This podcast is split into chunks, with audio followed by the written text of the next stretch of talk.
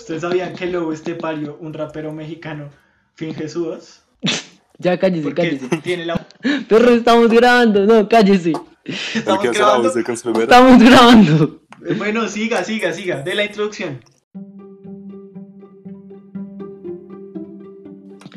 Sean bienvenidos al primer episodio de Discusiones Disruptivas, el podcast donde intentamos discutir los temas de actualidad relevantes a la juventud. Pero, o sea, no corté la parte anterior. De verdad, no la corté. Entonces comenzamos así, chimbita. Sí, sí. De usted hablando de, de un de rapero Lobo mexicano. Estepario. Sí, de Lobo Estepario. Cállese, por favor. Cancerbero. Bueno, entonces entrando al un tema. perro que en las encuestas me dijo como podcast de freestyle y de lucha libre. Nah, weón. ¿Cómo, ¿Cómo se hace un podcast de Un día lucha nos libre? mandamos una batalla de freestyle. No, no vamos a mandar. Algún día mandamos una batalla de freestyle, pero no hoy. Yo Ya les mando perdimos, batalla de ya perdimos mucho tiempo. Yo les mando Yo la hago batalla ya. de freestyle. Yo la hago ya. ¿Quiere hacerla ya? No, por favor, no hagamos una batalla Te, de te freestyle. gano yo. Bueno, Bueno, entonces, el tema de hoy es el coronavirus y la cuarentena. Sobre todo, pues los aspectos de cuarentena, porque no nos queremos meter con la enfermedad, porque pues mucha cabrona la enfermedad. Ay, ya, ya. A ver, ¿cómo lo hubiera dicho usted? buenos chistes. ¿Cómo lo hubiera dicho usted? no, pues no sé, solo pienso que el chiste estuvo mediocre. La verdad. Es que no fue ningún chiste, yo estoy intentando. idiota. No, fue idiota. Estuvo bien. Bueno, entonces, ¿qué piensan de la productividad en la cuarentena, muchachos? En esta cuarentena no, no he hecho absolutamente nada por mi parte. Eh, lo único productivo que he hecho es intentar cocinar un par de veces, lo cual ha salido como, como un culo. ¿Qué intentaste cocinar? Mira, la primera vez intenté hacer como que era como una torta de Oreo, como un cheesecake de Oreo, una joda así. Y salió, Recetas de salió homosexual. ¿Qué- No, en serio, ¿qué es un cheesecake de Oreo? Una receta de homosexual. Hijos de... ¿Cómo se come un cheesecake de Oreo? el cheesecake de Oreo es bastante rico, de verdad. Como el pene que te tragas después de hacer un cheesecake de Oreo. A ver, no, no, quedó, no quedó mal de sabor, sí, pero, pero la verdad era más como Pero una- quedó una mejor el gelatina de después. Una gelatina de Oreo. No, yo no he intentado cocinar. No, eso no es, eso no es lo mío. O sea, pues yo, Oreo. Sí, yo pretendo aprender a cocinar lo básico antes de irme de mi casa. No, y tú vas a ver cómo se muere y le toca comprar comida rápida todos los días. Mm, Sí, de verdad. Uy. Walter es más de cuarentena, cursos de macroeconomía en Khan Academy. Es que Una es que cuarentena intelectual. una cuarentena, una cuarentena intelectual. Yo no sé por qué aún, aún el gobierno no se ha mandado como uno de esos, de esos nombres ahí todos eufemísticos para la cuarentena. Yo ya lo hubiera hecho, o sea, como ponerle como, no sé, algo, no, la verdad no tengo ni idea qué, pero ponerle como algo A así ver, como suelta tu creatividad. una, una cuarentena en familia, Ah, No. sí, sí. una cuarentena... No, no tengo, no tengo ningún tipo de otro de, de nombre más que sugerir. Bueno, sí, yo, yo he intentado cocinar, hacer ejercicio. Walter hace, Walter lee mucho. Se levanta a las 5 de la mañana y hace cursos de macroeconomía. Eso después de levantarse a escribir los sueños, ¿no? Claro que sí, a las Ah, dos de la sí, sí, los sueños, los sueños cuestionables, claro que sí. Es que, es que, es que, no sé, es una manera de mantenerme haciendo cosas. Es que yo siento que si no A me las pongo a hacer cosas, mañana. me despiloteo. No, es a las 2 de la... O sea, depende. Si me despierto a las 2 de la, de la mañana, pues no me voy a volver a dormir y luego intentar acordarme de mi sueño. Lo voy a escribir de una y ya, y luego me voy a dormir otra vez y ya. Es, es diferente. Cuando usted mandó ese video, de verdad que estaba intentando como acordarme de mis sueños, pero no, no. Pero cállese. Bueno, y, y el, el negro, Felipe. No, ¿Qué- pues qué yo por mi parte sí he hecho bastantes cosas, en verdad. No en su mejor calidad, pero sí en su mayor cantidad. Como el podcast. Efectivamente, como el pot. Sí, claro que sí. Ejercicio todos los días, como toca. No se puede perder la costumbre. Y creo que aparte de eso, nada raro. El cocinar no es lo mío. Sin embargo, le damos Dándole- un poquito de, de fuerza, de fuerza. Dándole, dándole a, a House Party duro. Sí, pero el wifi, el wifi falla bastante. House Party en serio es una plataforma desagradable. No, o sea, usted comienza a moverse por la aplicación y termina hablando como con personas que lo detestan. House Party funciona, no sé si se ha dado cuenta, funciona exactamente igual que los que las los servidores en ah, es que no sé, las paris, los grupos en, en Fortnite. Perdón. No, no, mucha rata. Mucha rata. ¿De No, no, no, cállense que los dos han jugado conmigo y, o sea, los manes, cuando los manes tenían, o sea, que empezaron a subir como su convenio, me di cuenta de que, de que las paris de- del juego son iguales que las, que las de House Party, que uno se puede meter, o sea, uno puede ver con quién está su amigo, a no, a no Ey, ser de ¿usted que, sabía? la, de que la sala esté cerrada. ¿Usted sabía que House Party es, es de Epic Games? O sea, el dueño de House Party es Epic Games. Por eso, es, es que Qué gonorrea. es, es- es extraño. O sea, Ustedes escucharon todo esto, este lío que hubo con House Party. y Pero fue de mentiras, o sea, sí. O sea, fue unos manes que dijeron como, hey, deberíamos decir que hackearon House Party. Y nadie les dijo que no. Y entonces pues se despiloteó el resto. Y luego House Party como que está buscando quiénes fueron para demandarlos. Pero nada chimba. Bueno, yo creo que también, o sea, esos servicios como de hablar con la gente, o sea, estilo House Party, Zoom. Zoom sí es usado familiarmente porque Zoom para las clases en serio, Odio Zoom. eh, odio Zoom. Pero, ¿qué, qué estás diciendo? Que... Nada, que esos servicios de, de comunicación entre personas, pues, que, o sea, imagínese si estamos en una época en la que pega la pandemia, pero sin ese tipo de servicios de, de comunicación, o sea, sería tres veces más duro para la gente. O sea, no poder hablar con la gente sería, o sea, la única, la única manera de comunicación sería como mandarse cartas o jodas así, o, o pues si, si no hubiera plataformas de video, de videoconferencias, sería como mandarse mensajes o correos. Y pues eso definitivamente no es lo mismo que poder hablar con la gente por las diferentes aplicaciones que hay, Plataformas. Plataformas. ¿Ustedes qué tanto disfrutan esas llamadas de a 5 o 6 personas? No, House Party es muy... No. O sea, digamos en House Party es una basura. En Zoom yo no me meto a, a nada que no sean las clases, pero he escuchado de gente que se mete a Zoom como para... Hacer fiestas. Sí, para farrear. Sí, Una sé. fiesta virtual en cuarentena. Productividad. Productividad, hacer una, cobrar 5 lucas por el código de Zoom. es del cover. Cinco lucas como... Pues le lucas como... en, en monedas de parchís. Venmo, Venmo, socio. A ver. Bueno, pero a ver, entonces pasando a las, a las situaciones más, más macro, porque pues la verdad está bien producir en cuarentena, pero hay, hay temas más, más densos, por decirlo así, como Ajá. por ejemplo la violencia intrafamiliar. Opiniones sobre, opiniones sobre la violencia intrafamiliar. Pues es lógico pensar que como ahora todo el mundo está con, digamos, el círculo social más cercano confinados, esto aumenta, ¿no? El hermano menor de Walter le pega, le pega. Lo hace dormirse a las 8. ¿Tú cómo te sientes al respecto? Siendo una, una víctima directa. violentado, la verdad. Pero no, o sea, sí es despi. O sea, digamos, acá estaba mirando un artículo del espectador en el que dicen que la línea de mujeres víctimas de violencia ha recibido un 91% más de llamadas de denuncias de violencia intrafamiliar. Es que, es que es, es un, sí es un problema grave porque en serio que todas las mujeres que tienen ya problemas en sus casas, verse atrapadas en sus casas por todo ese tiempo, eso lo, eso lo vuelve mucho más, mucho más duro. Además es que las personas no están totalmente salud, no están totalmente mentalmente saludables. O sea, son personas que la verdad, la cuarentena hace que las personas estén muy mentalmente inestables. O sea, No, sí. Eh, lo que quería decir es que, o sea, obviamente es. Si hay hogares ya de por sí disfuncionales y, y que son inestables, o sea, como, como en una rutina normal en la que se ven, ¿qué?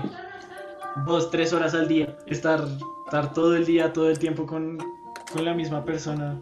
Sí, obvio, genera, Bien genera tensiones, genera tensiones muy disruptivas, o sea, si, si uno con la No. gente, Tensiones disruptivas.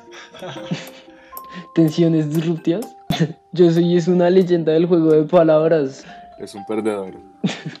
no, pero hablando de, los- de la, la salud mental, eso también, también está duro, porque digamos, o sea, la, la gente aislada es mucho más propensa a estrés, ansiedad, nerviosismo, depresión también, o sea, todas esas cosas, todos esos problemas y enfermedades mentales que hay son mucho más procesas cuando las personas están aisladas. Y me refiero a que usted ahora mismo no está liberando ningún tipo de... Usted no está generando momentos felices, ¿me entiende? O sea, como... Sí. ¿Ustedes cómo se han sentido como emocionalmente durante toda esta cuarentena? Yo, yo me... O sea, yo he estado bien, pero el primer día de, de clase virtual como ya bien, o sea, no el primer día que estuvimos en clases virtuales, ni el primer día que tuvimos que hacer trabajos virtuales, sino el primer día de clase virtual con el nuevo, con el nuevo horario, con el que es de las 9 a las 11. Me puse a hacer todo, intenté hacer todo lo que era del día, en el día, y entonces duré trabajando todo, literalmente todo el día, y pues fue bastante estúpido. Y pues, o sea, fue como, yo creo que fue la ansiedad de como yo en un día del co- de colegio hubiera, hubiera hecho esto, entonces pues como estoy en mi casa también tengo que hacerlo. Yo creo que ese es un problema que también está teniendo la gente, es que quieren ser igual de productivos a lo productivos que eran en su, en su vida normal. Y pues eso es totalmente imposible, o sea, están en la casa, es- están con herramientas muy diferentes a las que tienen en sus espacios de productividad y eso causa que la gente no pueda ser igual de productivas como lo son en la vida real y sienten que, que les quitaron esa productividad, esa productividad, ese camino hacia, lo, hacia sus metas que tenían planeadas.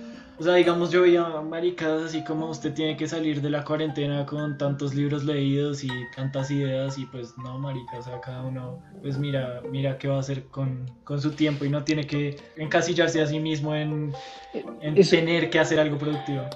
Eso viene de- además de un punto de vista muy privilegiado, porque o sea, nadie, nadie de nosotros eh, ha tenido ningún problema grave ahora mismo que sea como, hey, me van a sacar de la casa como en dos meses y no puedo salir a trabajar, o problemas así de, de complejos, mientras que hay muchas personas en Colombia, y no solo en Colombia, sino en el resto de países, pero Hablando de Colombia, hay muchas personas que no tienen esos mismos privilegios para, digamos, decir como yo, yo tengo que parar de trabajar y tengo toda la seguridad de que esto es un tiempo de productividad y crecimiento, ¿no? Porque no lo es. Muchos trabajos, los, los trabajos que pues normalmente ocupa la gente que pues tiene mayores ingresos son los trabajos que se pueden llevar a escenas virtuales, es decir, la gente que puede trabajar desde la casa es normalmente la que tiene más ingresos, mientras que la otra simplemente no puede producir. O sea, la gente que es dueña de tiendas, la gente que es que trabaja vendiendo alimentos en la calle o vendiendo cosas en la calle o en mercados callejeros, esas, esas personas se ven totalmente afectadas por esto y no tienen, digamos, el privilegio de poder decir como, no, yo estoy usando mi cuarentena para ser productivo, porque pues no tienen ese tipo de privilegio. Sí, no tienen la facilidad. Sí, o sea, yo antes de, de esta discusión les iba a preguntar, si yo les digo que la cuarentena es solo para los más privilegiados, ¿ustedes qué responderían? ¿Tú te refieres, tú te refieres a que, el- a que la cuarentena sea solo para la gente privilegiada o, o- Como en No general, entiendo. los únicos que la pueden cumplir son, son los más privilegiados, eso es a lo que me refiero. Que, si remontamos a tu punto, uno cómo se puede aislar a sí mismo cuando uno vive del, del diario, ¿sí? Sí, obviamente. Pero pues acá también es que han puesto las medidas, las medidas las han puesto pues obligatorias, o sea, como la cuarentena es obligatoria y si ustedes lo agarran afuera sin los permisos necesarios, es bastante, o sea, ya, es- ya, ya es complejo, o sea, si hay cuarentenas y todo.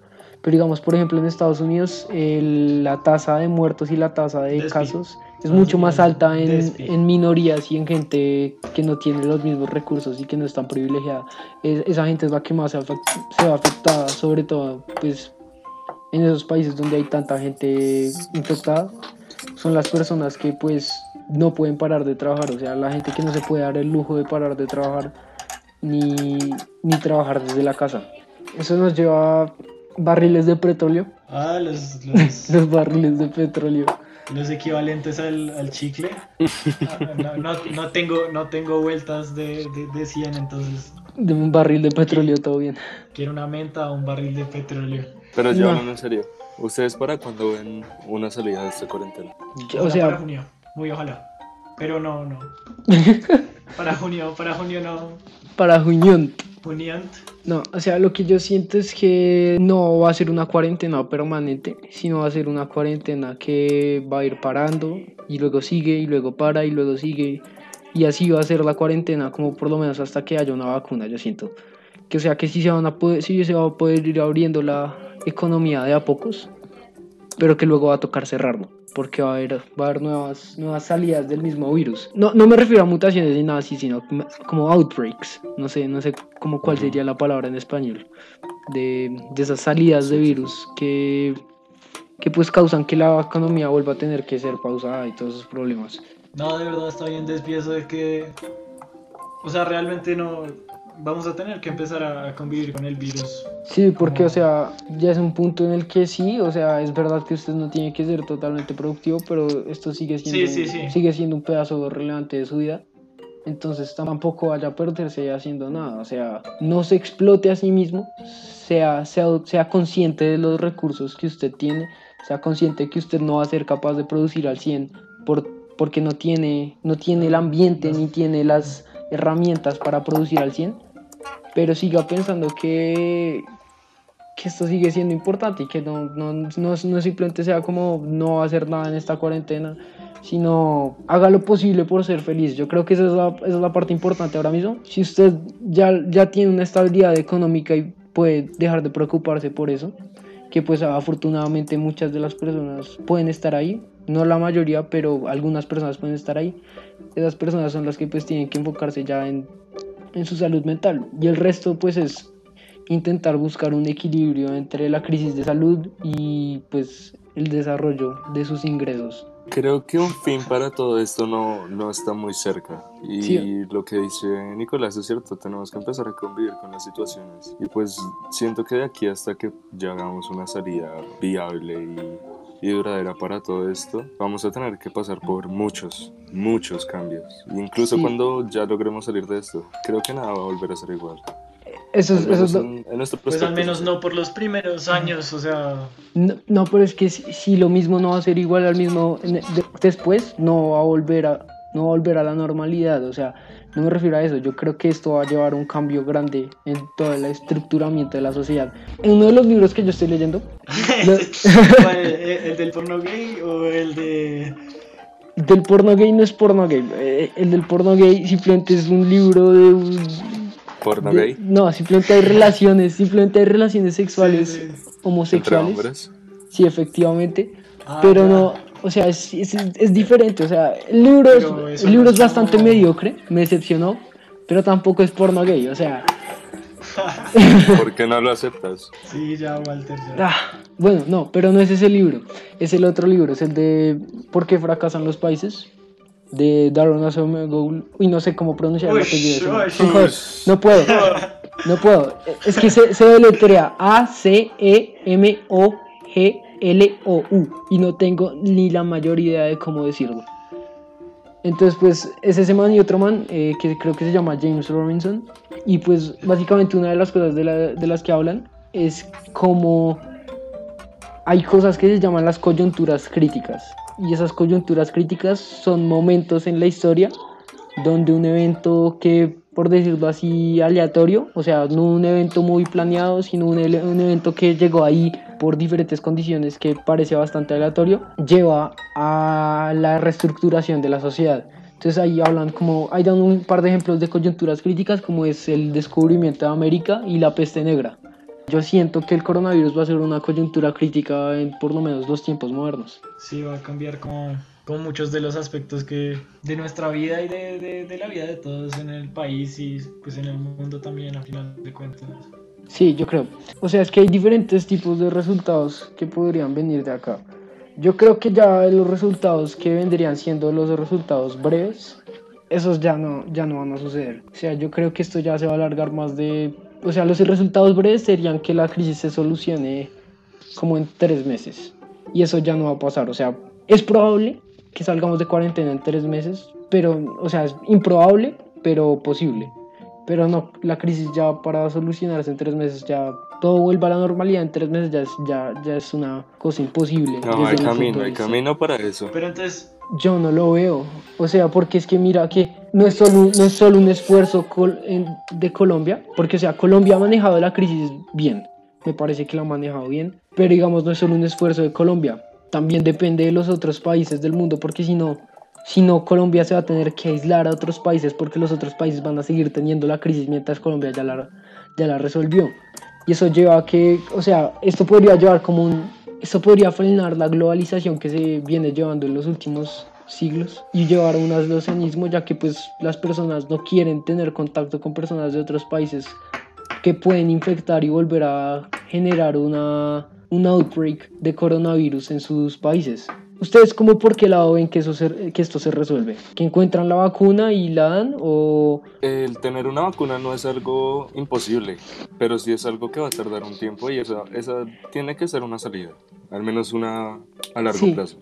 Sí, o sea, la salida a largo plazo que tenemos clara es la vacuna, que pues... La otra sería pues, si nos imaginamos el peor caso y es que todo el mundo se infecte y pues obviamente no todo el mundo va a morir, pero como ya no pueden haber más personas infectadas, el virus tiene que, quedarse ahí al menos por, por, un momento. Sí, obviamente. Pero pues eso en serio dudo que pase. Y ustedes, ustedes, o sea, para ya ir terminando los puntos que queríamos hacer ¿Ustedes cómo ven la comparación entre, entre las políticas y medidas que ha tomado los países de este contra los países de Occidente? O sea, como comparando China con Estados Unidos. Pues definitivamente las medidas tomadas en, en, esta parte del mundo son mucho menos radicales, son, son más, más laxas en, en todos sus, sus, aspectos. Y vemos que de una forma u otra sí hay una diferencia en la cantidad de, de contención y progreso que se puede hacer referente a una pandemia a nivel local. Pero es, es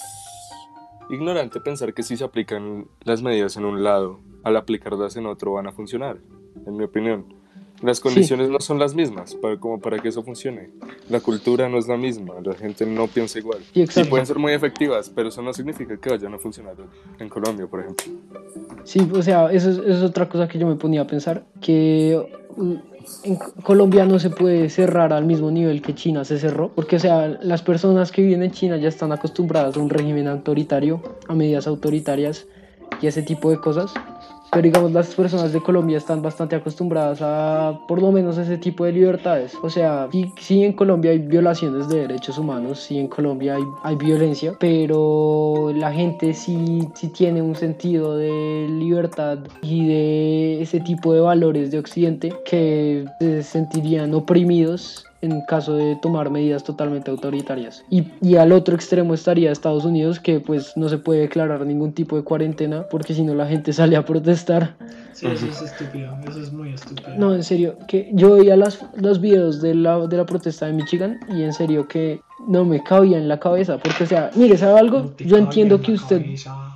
Yo entiendo que usted esté en contra de, de la cuarentena, bueno, se lo entiendo, porque pues son personas que fueron que están educadas bajo, bajo los principios de la libertad y que eso es algo intocable para ellos. Pero ya el sentido común de salir a protestar, sabiendo que protestar va a propagar el virus, pero, pero de una manera importante, porque estaban en los carros, pero también se bajaron y había gente pegada a la otra y, y, no estaba para nada controlado eso respecto a medidas de salubridad. Entonces ese tipo de protestas son, son una idea bastante mala. Cualquier, o sea, a mí no me cabía en la cabeza cómo, cómo podían ir salir. Realmente estúpido. Bueno, entonces ya concluyendo lo que este capítulo sobre la cuarentena, básicamente esperamos que esta cuarentena se pueda resolver lo más rápido posible y con las menores consecuencias tanto económicas como sociales para las personas y que si llega a haber un cambio sea para, para lo mejor, porque pues yo siento que un cambio de acá puede venir para lo mejor. Se, se, se han visto muchos de los fallos que que tiene nuestra sociedad, tanto pues en procesos económicos como sociales. Se ha visto que, pues sigue habiendo fallos y que una cosa así de aleatoria como una enfermedad puede poner a todo el mundo arrodillado y puede pausar todas nuestras vidas que nuestras vidas en serio son, son dependientes de muchos factores y en el momento que cualquiera de esos factores cambie, nuestras vidas pueden cambiar totalmente con ellas. Y yo creo que ahora mismo es un momento muy importante para mostrar si nos podemos adaptar o no al nuevo mundo que va a traer el coronavirus.